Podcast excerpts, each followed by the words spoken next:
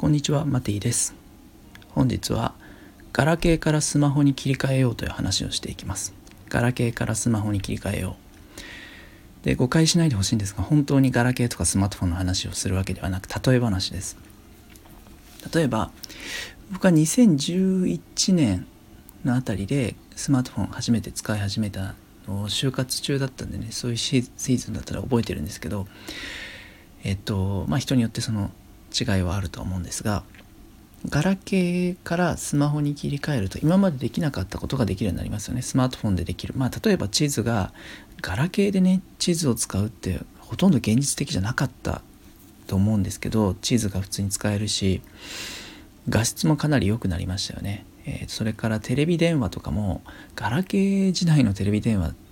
まあ、今だったら Zoom とか LINE だと思うんですけど全然現実的じゃなかった。えー、で大体の場合携帯電話機種変更したりとかガラケーねあとスマートフォンでもまあ今電話帳ほとんど使わないですよね。人間関係もリセットされませんか？その節目節目で。ガラケーを新しくしたとかスマートフォン買い替えたとかまああのあるいはパソコンをねパソコンとかタブレットを新しくした時にこれまでのデータ全部写さないじゃないですか。メモしたものを撮った写真。思い出をそっちに残して場合によっては消去して機種もその買い取りみたいなことしてもらって、えーと、新しくしちゃうことありますよね。それってすごくいいなって思うんですよね。こう引っ越しの時に今までよく行っていたスーパーマーケットコンビニとかお店も行かなくなって、えー、定期とかあれば定期、えー、切符定期も変わってでいろんな関係性がリセットされて服もこれまであこれ以前買ったやつもう着ないから古くなっちゃったボロボロになったからもういいやって処分したりしますよね。読んでいた本ももうこれは次の場所には持っていかなくていいやってお別れしていくわけですね。でそれは別れるということは自分の内側に吸収されたってことでもあります。でそんな風にこうあえて言えば平成の時代がガラケーで令和がスマートフォンだとすると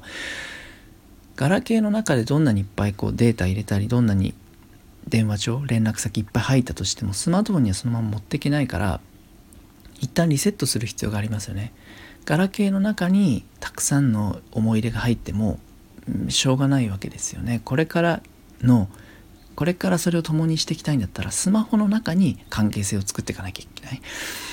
なのでこれは人によってそれぞれだと思うんだけど特に働き方とかね人間関係とかお金の流れとかを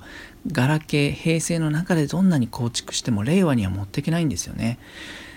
うんと今この令和5年という瞬間にはガラケー的な生き方してる人とスマホ的な生き方してるつまり平成と令和の狭間にいてまだどっちも行き来できるようなとこだと思うんです。でもうん僕の体感としてはこれから平成の人はずっと平成令和の人は令和って分かれてくんじゃないかなという感覚としてねあります。であ自分はじゃあ令和の方行きたい自分はスマートフォン的な生き方がしたい、まあ、つまり例えば例えばガラケーでテレワークするってちょっとピンとこないですよね。どこでもガラケーで5分操作するだけまあそういうのがいいとかいいかどうかは別としてもガラケーで何かそういうことはできない気がするけどスマホだったらスマホ1台でインスタグラム更新したりとかブログ書いたりとかメルマガをまあちょちょっと書いたりできなくないとインスタライブしたりできますよね。ガラケーではちょっと難しい。だからそういう自由度の中に行きたいという場合には、まあ、これは例え話なので人それぞれの受け取り方をしてほしいんですがいかにガラケー的なものを手放していくかってことなんですね。ガラケーをもう解約していく。ガラケーをできるだけ減らしていく。で、スマートフォンに切り替えていく。僕はその2011年、ガラケーからスマホに